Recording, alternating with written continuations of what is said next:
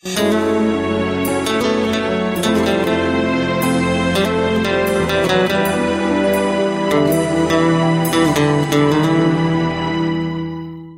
что вы не сможете делать на небесах. Марк Кэхилл. Глава 13. Черный список. Вы не можете остановить их смерть, но пусть же Бог поможет вам уберечь их от вечного проклятия. Вы не можете удержать их от последнего вздоха, но только бы Евангелие удержало их души от погибели. Чарльз Сперджин. Эта глава наполнена очень интересными истинами, глубоко коснувшимися моего сердца. Все эти крупицы мудрости, стихотворения, истории, отрывки из Библии направлены на то, чтобы побудить вас задуматься, а затем действовать. Я надеюсь, что они будут для вас интересными и бросят вам своеобразный вызов. Верный свидетель.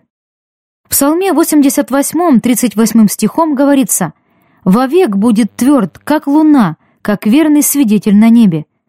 Однажды, размышляя над этим стихом, я подумал, луна как верный свидетель на небе, а каково же ее предназначение?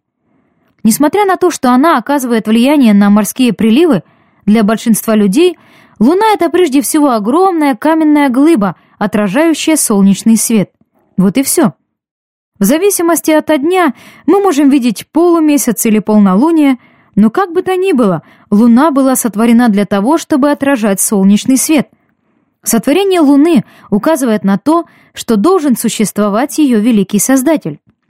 Псалмопевец называет Луну верным свидетелем, и это несмотря на то, что она даже не может говорить. Как такое может быть? Как же я могу позволить Луне быть лучшим свидетелем о Боге, чем я сам?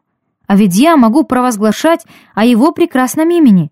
Потом я осознал, что мне нужно быть как Луна и поступать с моей жизнью и голосом лишь одним образом. Я должен отражать свет Сына.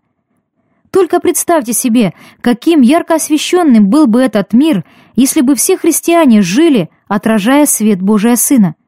Мы должны быть не полумесяцем, а полной, ярко светящейся луной в темном мире, в котором живем. Это означает, что нам необходимо находиться под абсолютно правильным углом отражения по отношению к Сыну. Послание к Ефесянам 5.16 побуждает нас дорожить временем, потому что дни лукавы. Время очень драгоценно, и у нас остается его все меньше и меньше – так как дни становятся все более злыми, нам нужно прямо сейчас позволять нашему свету, праведности Христа, очень ярко светить вокруг нас. Как мы можем это сделать? Предположим, что вы, находясь на улице в солнечный день, берете фонарик и зажигаете его. Будет ли ярким свет от этого фонарика? Нет, не очень. А теперь предположим, что вы включили фонарик, находясь на улице в полночь. Будет ли теперь ярче этот свет? Да, намного ярче. А теперь представим, что вы взяли ваш фонарик в глубокую пещеру, абсолютно непроницаемую для всякого света. Будет ли теперь ярче этот свет? Он будет действительно очень ярким. На самом деле, чем сильнее темнота вокруг, тем ярче будет сиять ваш свет. Ваш свет может сиять в церкви, но он будет более ярким на работе, на учебе, в торговом центре, на пляже или около баров. Почему? Потому что духовно эти места очень темны. Иисус сказал, «Я свет миру. Кто последует за мной, тот не будет ходить во тьме, но будет иметь свет жизни». Евангелие Иоанна 8:12. Несите свой свет, даваемый Иисусом, во все достижимые вами темные места и озаряйте эту темноту мощным светом всемогущего Бога. Тюрьма — одно из тех очень темных мест, где вы можете быть ярким светом. Тюремное служение так интересно. Вам обязательно нужно попробовать принять в нем участие. Находясь первый раз в тюрьме города Хьюстон, со служением, которым руководит Билл Глаз, я так сильно нервничал, что думал, мое сердце от волнения выскочит из груди. Но буквально в течение первых 30 минут нашего там пребывания Бог начал показывать мне нечто удивительное. Пройдя через контроль, мы втроем отправились в изолятор особого режима, где заключенные находятся в одиночных камерах все 24 часа в сутки, когда им положен всего лишь один час на прогулку и принятие душа. Эти заключенные напоминают зверей, посаженных в клетку. Камеры в таких тюрьмах имеют решетчатую дверь. В этом изоляторе находятся худшие из худших – убийцы, насильники, члены бандитских группировок. Я начал разговор с одним заключенным, сообщившим мне, что он состоял в мексиканской мафии, одной из самых жестоких в мире преступных уличных банд. Он рассказал мне по секрету, что решил покинуть эту банду. Однако, если какой-либо член пытается оставить ряды банды такого масштаба, ему полагается наказание под названием «смерть». Этот парень был помещен в изолятор, так как его жизни угрожала смертельная опасность. Я спросил, есть ли здесь человек, который хочет убить тебя? Он ответил утвердительно и указал на камеры с заключенными, хотевшими убить его. Затем он приложил палец к губам, чтобы мы говорили потише, и, указывая на соседнюю камеру, прошептал. «Парень из соседней камеры хочет убить меня». «Парень из соседней камеры хочет убить тебя?» Он кивнул в ответ. Я подумал о том, в какое же положение я себя поставил. Я начал рассказывать этому парню о Христе, так как было очевидно, что он сильно нуждался в нем, и, скорее всего, его ждала скорая смерть. К моему удивлению, этот двадцатилетний заключенный, который был с головы до пят покрыт татуировками, правильно отвечал на все мои вопросы. Должно быть, будучи подростком, он ходил в церковь, но очевиден был тот факт, что впоследствии он избрал неверный жизненный путь. Не полагайте ошибочно, что молодые люди в вашей церкви, став взрослыми, будут от всего сердца следовать за Господом. Сатана изо всех сил пытается внести беспорядок в их жизнь. Прошу вас, вкладывайте в этих молодых ребят как можно больше своего времени и усиленно молитесь за них. После разговора с этим парнем мне захотелось встретиться с заказным убийцем из соседней камеры. Мне никогда ранее не доводилось встречаться с таким человеком, и я подумал, что это было бы очень интересно. В той камере сидел двадцатилетний Хуан, который со своей короткой стрижкой ежиком выглядел как типичный студент какого-нибудь американского университета. Я спросил его, «Хуан, что самое худшее ты совершил в своей жизни? Если не хочешь отвечать, то не нужно».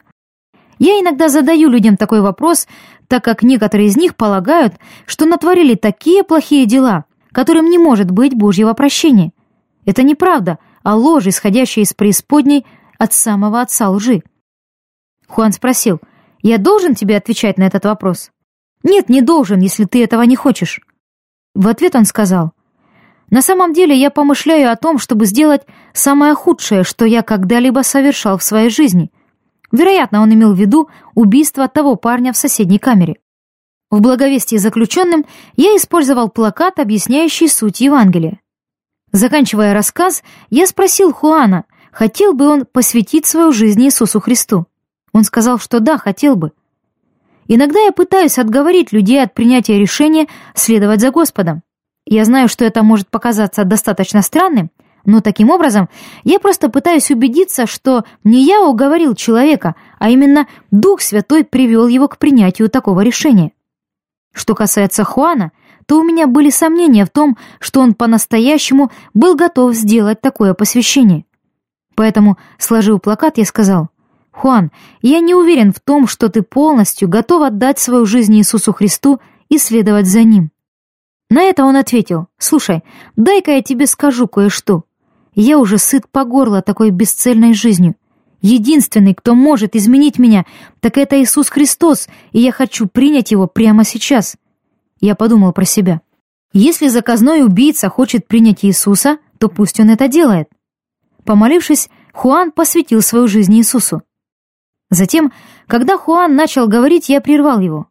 «Подожди-ка минутку, Хуан, ведь это же отрывок из восьмой главы послания к римлянам».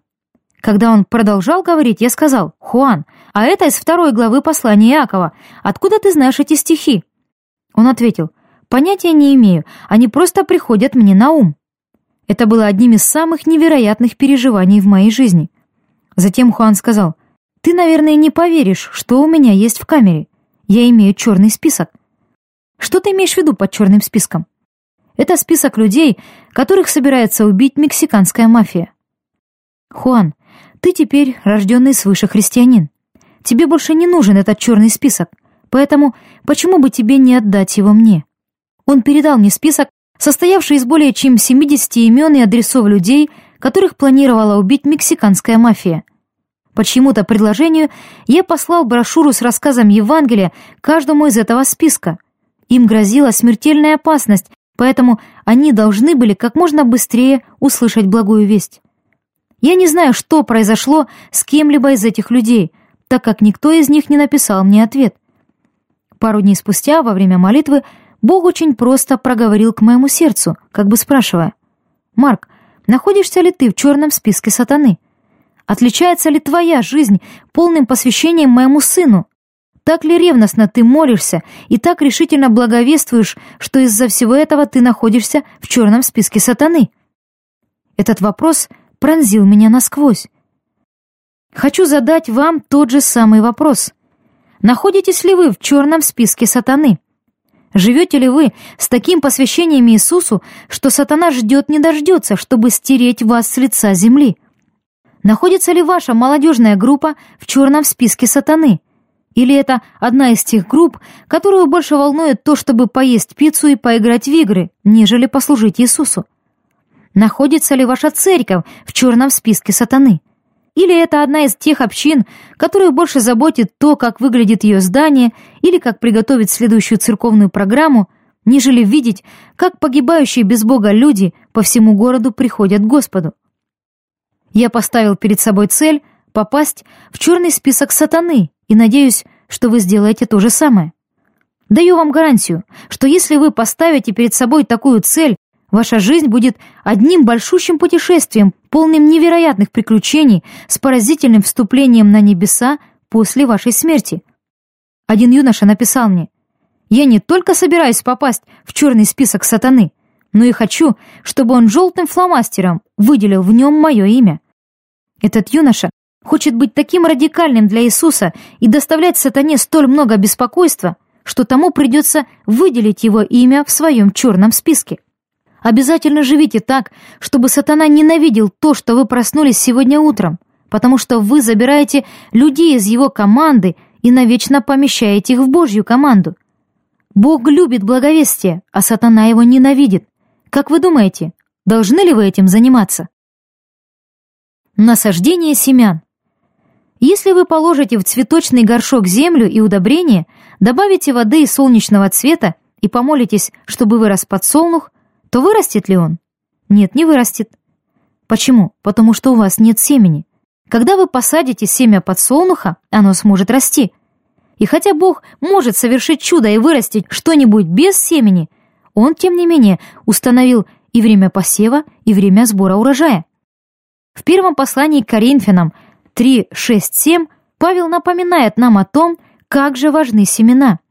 Кто-то должен посеять семя перед тем, как Бог может дать рост. Бог слышит нас, когда мы молимся за спасение нашего друга. Но я думаю, что очень часто Он хочет, чтобы мы сами пошли и посеяли семя в жизни этого человека.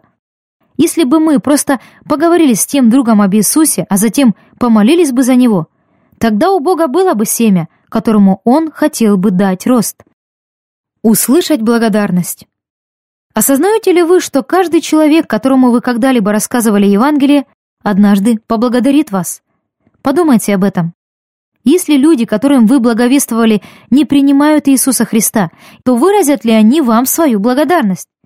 Не думаю, что вы когда-либо сможете услышать это, но я уверен в том, что они поблагодарят вас. Оказавшись в аду и осознав, что это навечно, я думаю, они скажут. По крайней мере, тот человек, благовествуя мне тогда, так сильно заботился о том, где я буду проводить вечность, что рассказал мне, как я бы мог избежать этого места. Мне хотелось бы иметь возможность поблагодарить его. И, конечно же, они будут жалеть, что тогда не прислушались к вам.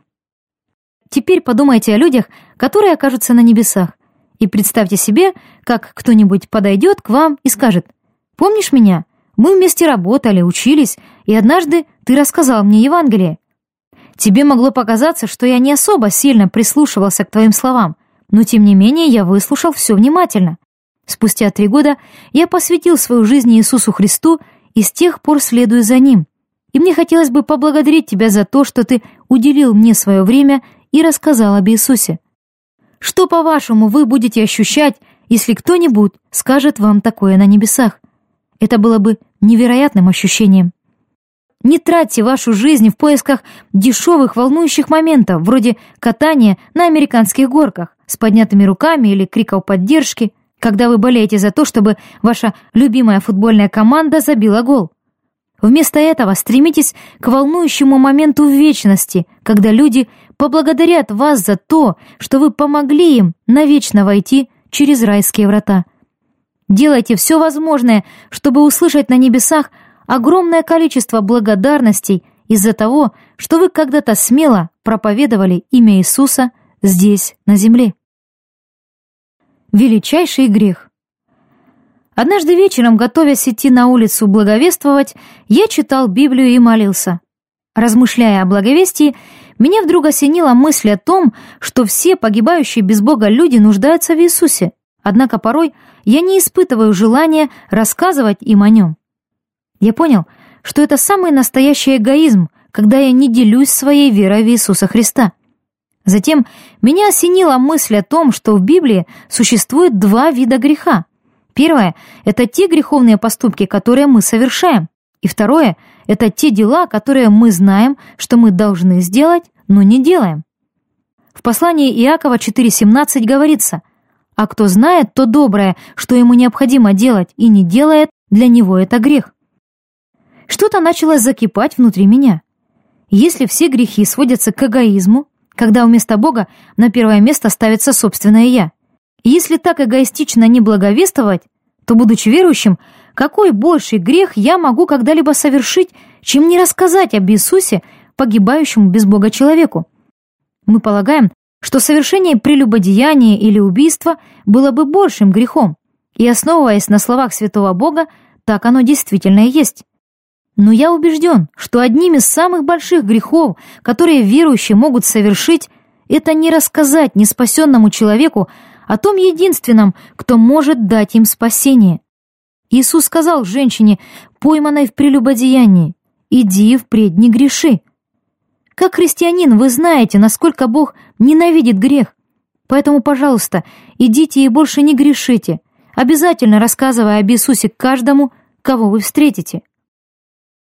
Делайте это сегодня.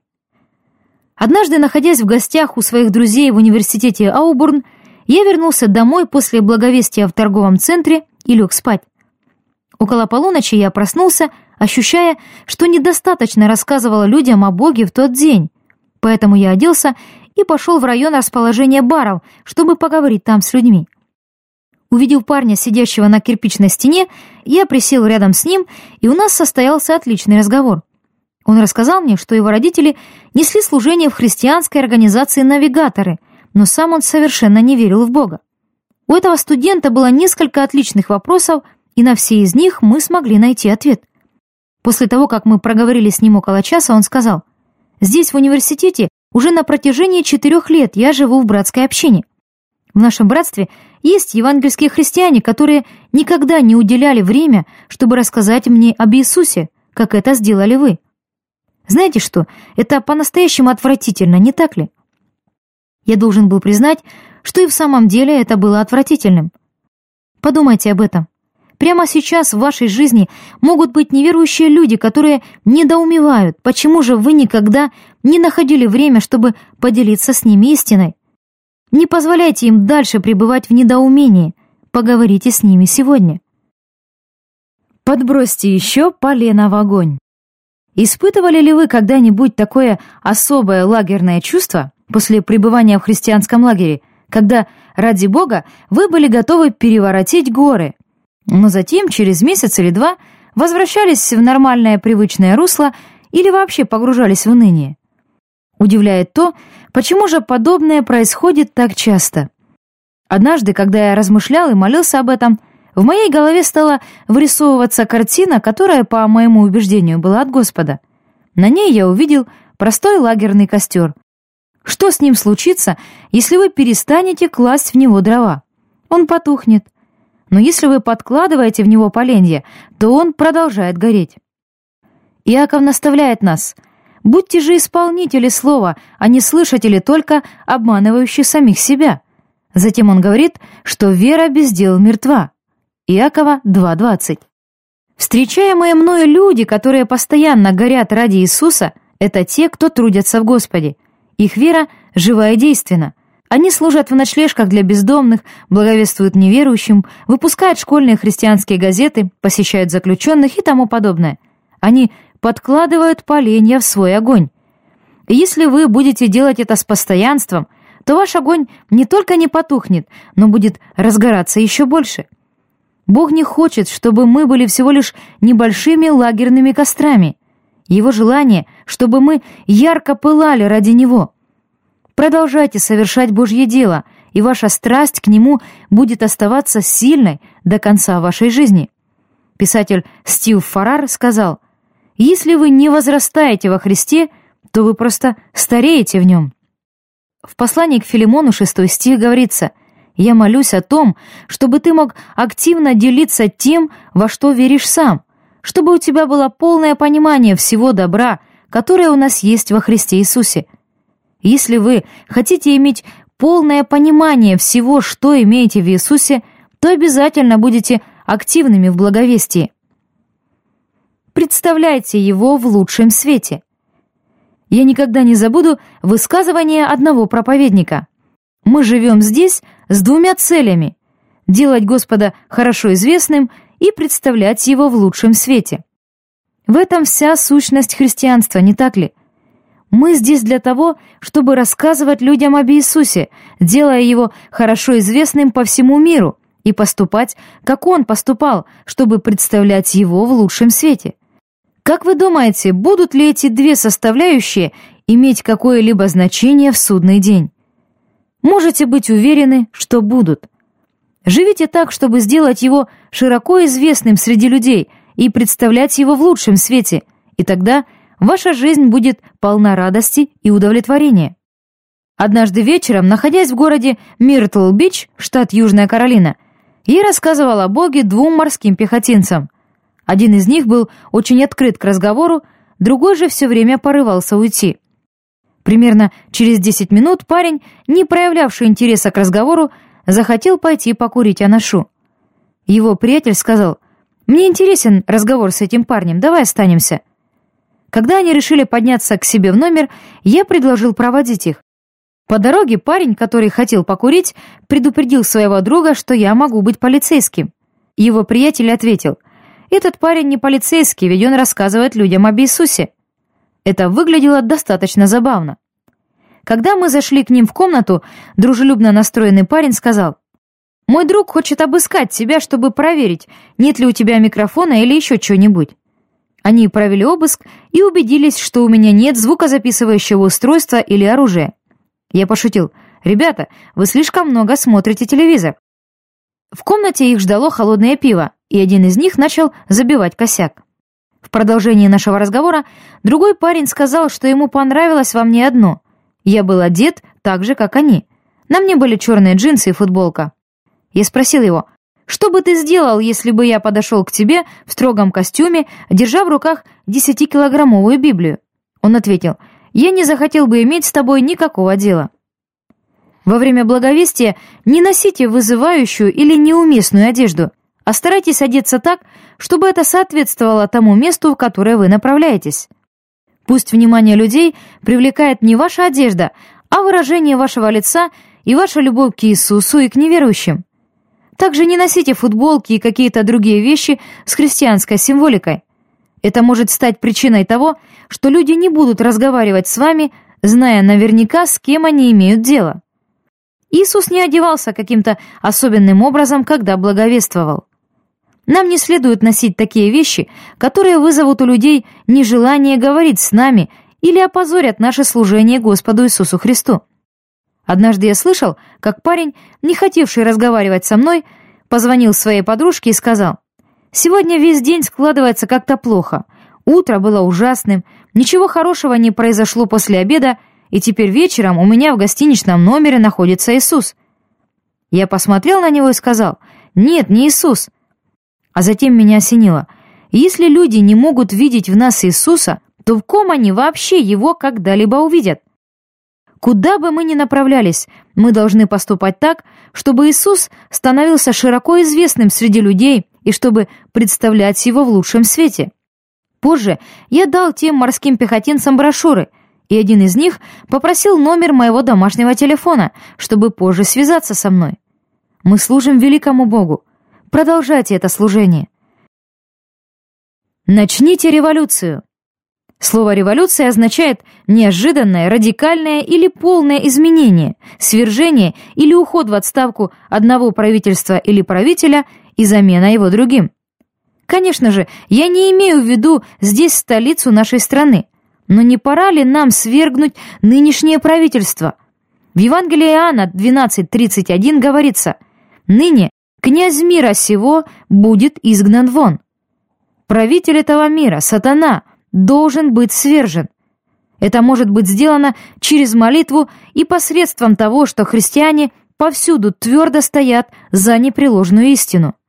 Тем не менее, чтобы революция произошла, нам необходимо иметь одну важную составляющую – революционера, то есть какого-то человека, который готов стоять за эту истину, чего бы ему это ни стоило.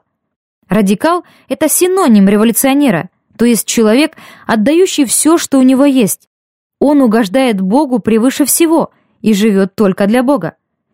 Перед тем, как революция может когда-либо состояться в мире, она должна произойти в вас самих. Вам необходимо сделать выбор, отдать Богу все, что у вас есть.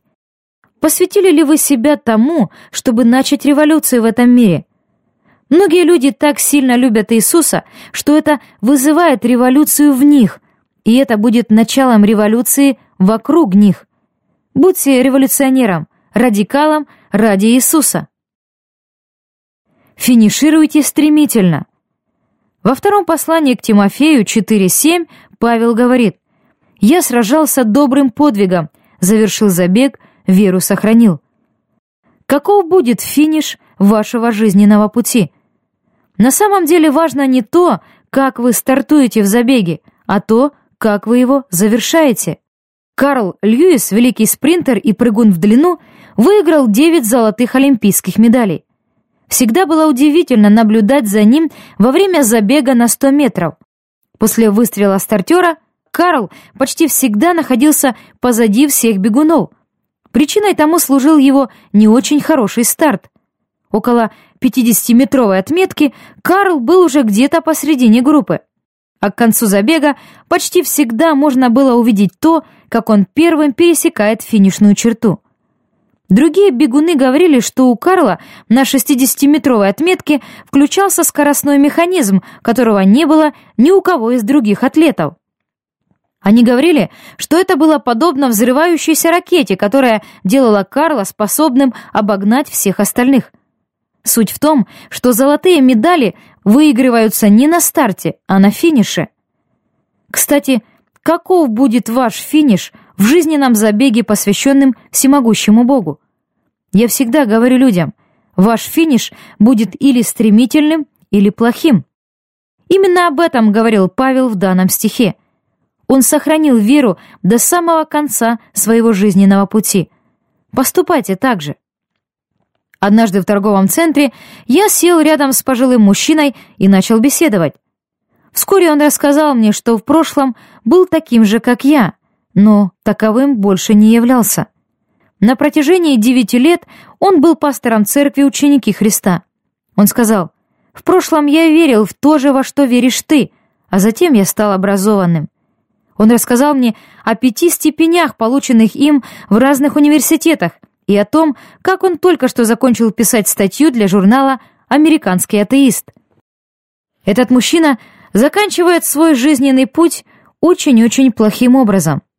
Когда вы будете однажды пересекать жизненную финишную черту, входя на небеса и встречаясь с Иисусом, обязательно финишируйте очень-очень стремительно. Вися на кончиках пальцев. Однажды во время музыкального фестиваля в городе Нэшвилл, штат Теннесси, я разговаривал с 19-летним строительным рабочим из Детройта – он приехал оттуда на поезде, чтобы навестить свою подружку, и прибыл в город поздним вечером. Поэтому я спросил его, где он ночевал. Указывая на высотку, он ответил, «На крыше вон того здания». Он спал на крыше здания. Затем я спросил, «Чем ты увлекаешься в свободное время?» Он ответил, «Я прыгаю по зданиям». Я спросил его, что это такое. Ну, знаете, это как по телевизору показывают, когда люди прыгают с крыши одного здания на крышу другого. Это по-настоящему щекочет нервы. Думаю, еще как щекочет.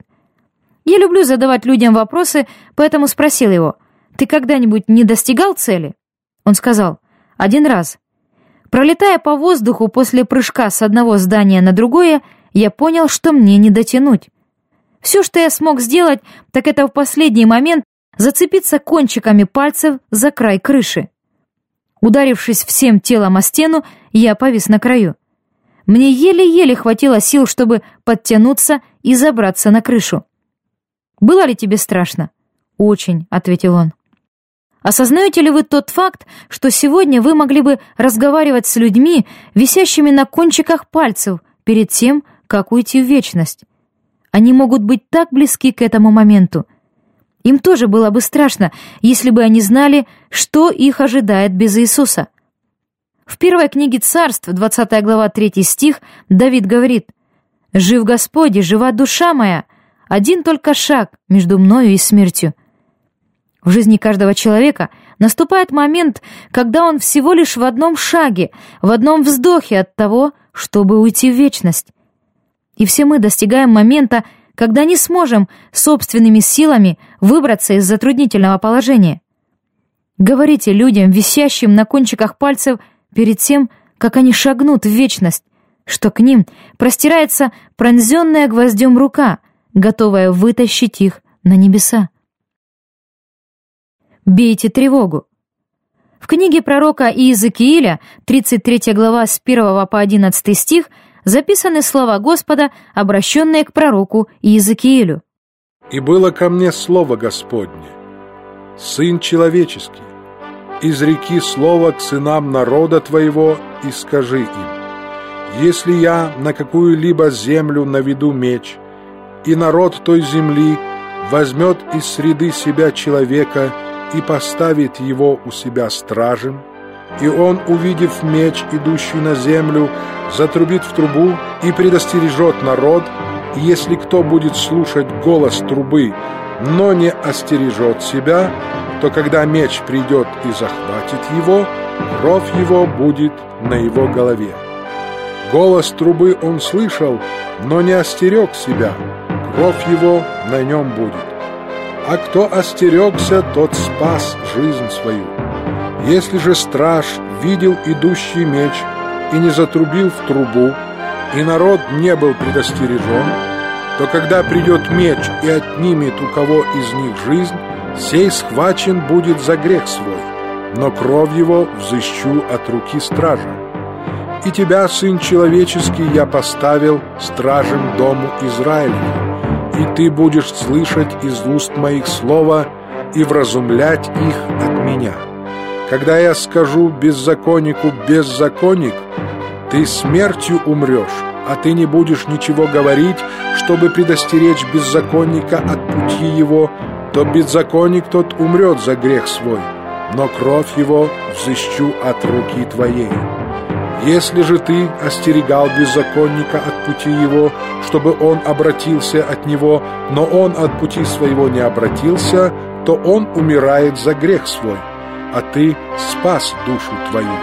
И ты, Сын Человеческий, скажи дому Израилеву, вы говорите так, преступления наши и грехи наши на нас, и мы истоеваем в них, как же можем мы жить? Скажи им, живу я, говорит Господь Бог. Не хочу смерти грешника, но чтобы грешник обратился от пути своего и жив был обратитесь, обратитесь от злых путей ваших, для чего умирать вам, дом Израилев? В древние времена караульных сторожей помещали на городской стене. Их задача состояла в том, чтобы наблюдать, не приближаются ли к городу какие-либо войска. Увидев врага, они должны были затрубить в трубу, чтобы предостеречь жителей города. В их задачу не входило приводить каждого человека в готовность. Городские жители сами отвечали за это. Все, что требовалось от сторожа, так это дать сигнал тревоги. Бог оставил на земле верующих, чтобы они давали сигнал тревоги для других людей, предостерегая их о том, что если они не покаются в своих злых делах и не повернутся к Иисусу, то будут сожалеть об этом и сейчас, и в вечности. Если мы знаем, что грешники погибают, направляясь в ад, и не предостерегаем их об этом, то их кровь будет на наших руках. Когда я был неверующим, у меня на руках было достаточно крови. Теперь мне это больше не нужно. Нам необходимо рассказывать об Иисусе людям, погибающим без Господа. Смерть грешника не приносит Богу никакого удовольствия. Не должно это приносить удовольствие и нам. Молитесь за них и рассказывайте им Евангелие, чтобы однажды они оказались с нами на небесах. Ранее в книге пророка Иезекииля 3.11 говорится «Встань и пойди к переселенным, к сынам народа твоего, и говори к ним и скажи, так говорит Господь, будут ли они слушать или не будут». Помните, что мы ответственны за то, чтобы доносить до людей истину, будут они слушать наше послание или нет. Изменяйте мир. Иудеи в Фессалониках жаловались на Павла и Силу в книге Деяний 17.6. Они перевернули вверх дном весь мир, а теперь пришли сюда. Как это было бы здорово иметь известность человека, который перевернул вверх дном весь мир, не так ли? Мы все чем-то известны. А чем известны вы? Спросите знающих вас людей, что они думают о вас, чем вы особенны, Какая ваша главная характеристика? Очень интересно задавать людям этот вопрос, так как они будут знать, что же в вашей жизни стоит на первом месте. Если это место занимает Иисус, то люди увидят это. Бог ищет людей, которых Он мог бы использовать в том, чтобы перевернуть весь этот мир вверх дном ради Его Сына. И если вы хотите, чтобы вас знали как человека, изменяющего мир – то Иисус должен занимать самое важное место в вашей жизни. Посмотрите на то, что написано в послании к евреям, 11 глава, 37-40 стихи, где упоминаются знаменитые мужи веры, которые были побиваемы камнями, перепиливаемы, подвергаемы пытке, умирали от меча, скитались в милотях и козьих кожах, терпя недостатки, скорби, озлобления – те, которых весь мир не был достоин, скитались по пустыням и горам, по пещерам и ущельям земли. И все сии, свидетельствованные в вере, не получили обещанного, потому что Бог предусмотрел о нас нечто лучшее, дабы они не без нас достигли совершенства. Хотел бы задать вам простой вопрос. Достоин ли вас мир? Обязательно живите так свято для вашего Господа и так смело доносите Евангелие до неверующих, чтобы мир никогда не был достоин вас. Евангелие от Матфея, 10 глава, 28-39 стихи, один из самых ярких отрывков в Писании. Позвольте словами Иисуса наполнить ваше сердце, а затем исполняйте их. «И не бойтесь убивающих тело, души же, не могущих убить» а бойтесь более того, кто может и душу, и тело погубить в гиене. Не две ли малые птицы продаются за ассари, и ни одна из них не упадет на землю без воли Отца вашего. У вас же и волосы на голове все сочтены. Не бойтесь же, вы лучше многих малых птиц. Итак, всякого, кто исповедает меня пред людьми, того исповедаю и я пред Отцом моим Небесным. А кто отречется от меня пред людьми, отрекусь от того и я пред Отцом моим небесным. Не думайте, что я пришел принести мир на землю. Не мир пришел я принести, но меч. Ибо я пришел разделить человека с отцом его, и дочь с матерью ее, и невестку со свекровью ее, и враги человеку домашние его. Кто любит отца или мать более, нежели меня, недостоин меня — и кто любит сына или дочь более, нежели меня, недостоин меня. и кто не берет креста своего и следует за мною, тот недостоин меня. Сберегший душу свою потеряет ее, а потерявший душу свою ради меня сбережет ее. Братство непостыдившихся. Я принадлежу братству непостыдившихся. Выбор сделан. Я переступил черту. Решение было принято. Я ученик Иисуса Христа. Я не буду оборачиваться назад, ослабевать, останавливаться, отступать или успокаиваться. Мое прошлое искуплено, мое настоящее имеет смысл, и мое будущее надежно. Я покончил с тихой жизнью, с хождением видением, а не верою, с незначительными планами, с трясущимися коленками, с бледными мечтами, с пассивным видением будущего, с пустой мирской болтовней, с ничего не стоящими пожертвованиями и с преуменьшенными жизненными целями. Мои шаги тверды и уверенны. Я нацелен на небеса. Моя дорога узка, мой путь труден, у меня немного попутчиков. Мой проводник надежен, моя жизненная цель ясна. Я не сдамся, не отступлю, не ослабею и не замолчу до тех пор, пока я полностью не закончу проповедовать, молиться, платить сполна, вкладывать в вечное и сражаться за дело Христова. Я должен идти, пока Он не вернется, отдавать, пока я не упаду, проповедовать, пока все не услышат, и трудиться, пока Он не придет. И когда Он вернется забрать своих, то без труда узнает меня. Я буду виден четко, ибо я не стыжусь благовествования Христова – Последние слова африканца, погибшего мученической смертью за свою веру. Будьте частью братства непостыдившихся, ибо это единственный жизненный путь, по которому нам нужно следовать. Помните следующее. Чтобы быть миссионером, вам совсем не обязательно пересекать океан. Все, что нужно, так это просто видеть пересечение столба с перекладиной, то есть крест, на котором был распят Иисус Христос.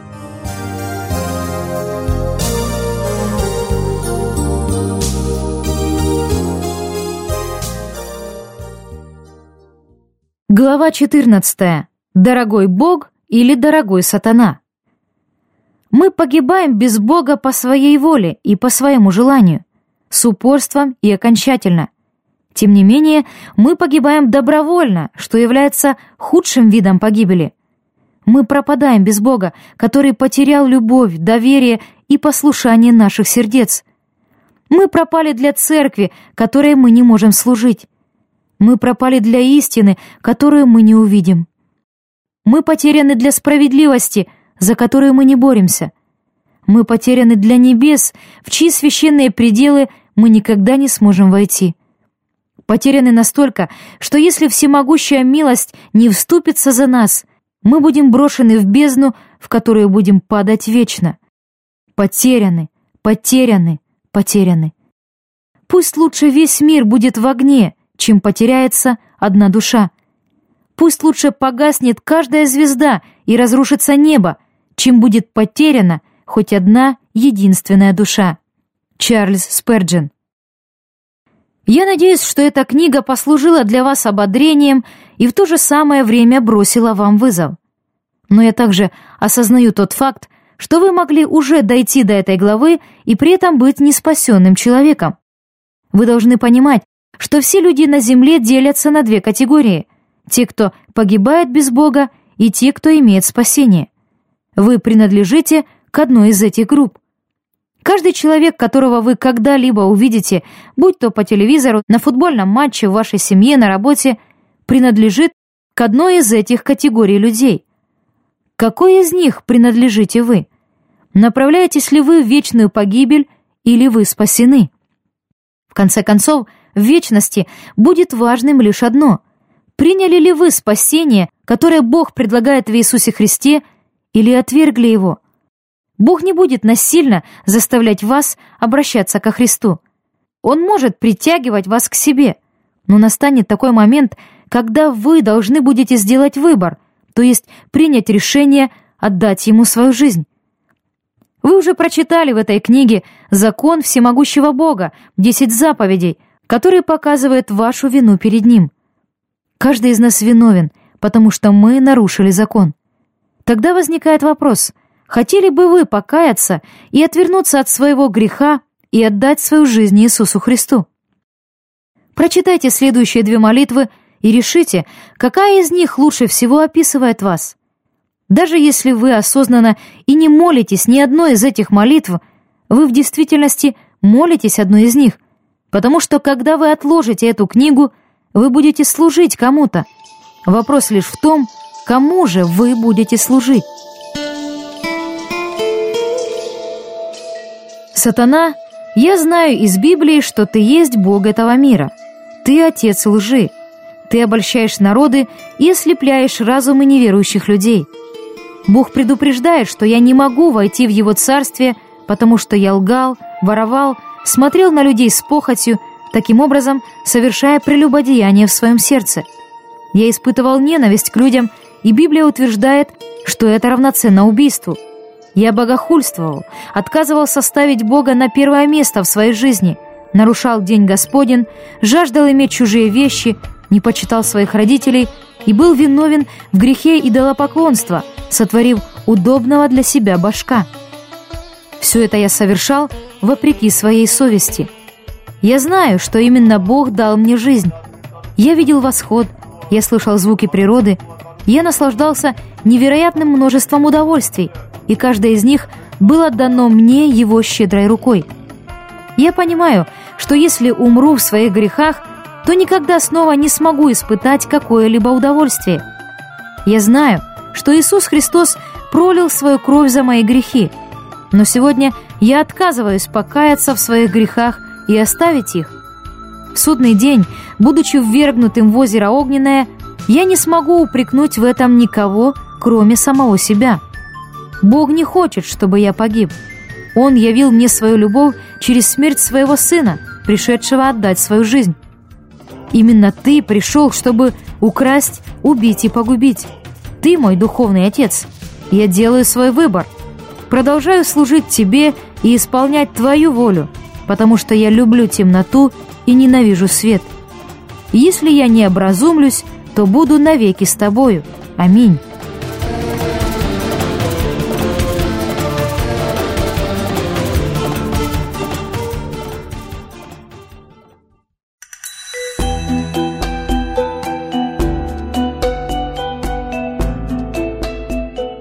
Дорогой Бог, я согрешил против Тебя, нарушив Твои заповеди. Вопреки совести, которую Ты мне дал, я смотрел на людей с похотью и таким образом совершал прелюбодеяние в своем сердце. Я говорил ложь, воровал, не любил Тебя и не любил своего ближнего, как самого себя, и не светил День Господень. Я был жадным и алчным, таил ненависть в своем сердце, и таким образом в Твоих очах я повинен в убийстве – я понапрасну использовал Твое святое имя, сотворил удобного для себя идола и не почитал своих родителей. Если бы я предстал перед Тобою в судный день, в Твоей пылающей святости, то был бы признан полностью виновным и справедливо заслужил бы попасть в ад, когда каждый, совершенный мною потайной грех и каждое произнесенное мною праздное слово проявились бы как доказательство моих преступлений перед Тобой».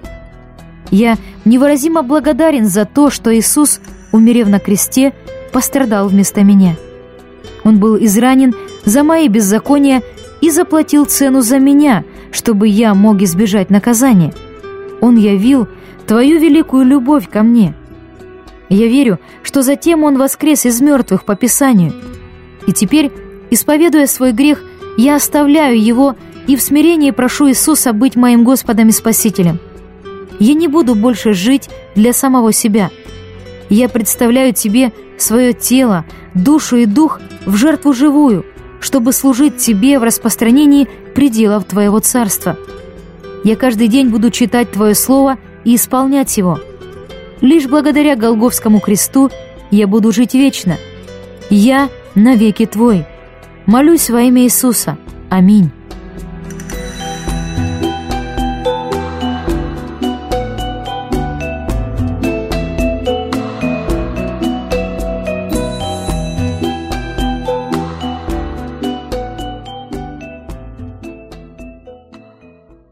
Иисус говорит нам, «Никто не может служить двум господам, ибо или одного будет ненавидеть, а другого любить, или одному станет усердствовать, а о другом не родить». Евангелие Матфея 6.24. Никто из нас не может служить двум господам.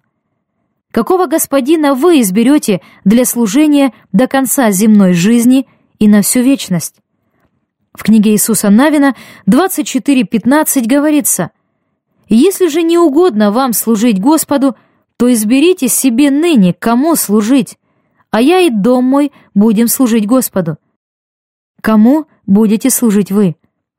Я надеюсь и молюсь, что вашим желанием будет служить Богу этой вселенной каждой клеточкой вашего организма. Я очень надеюсь, что однажды мы встретимся на небесах. Если вы верите в Иисуса Христа, я надеюсь, что вам понравилась эта книга. Но есть еще что-то более важное. Я очень надеюсь, что, закончив чтение этой книги, вы сегодня расскажете об Иисусе погибающему без Бога человеку. Если вы родились свыше, то мы увидимся однажды на небесах.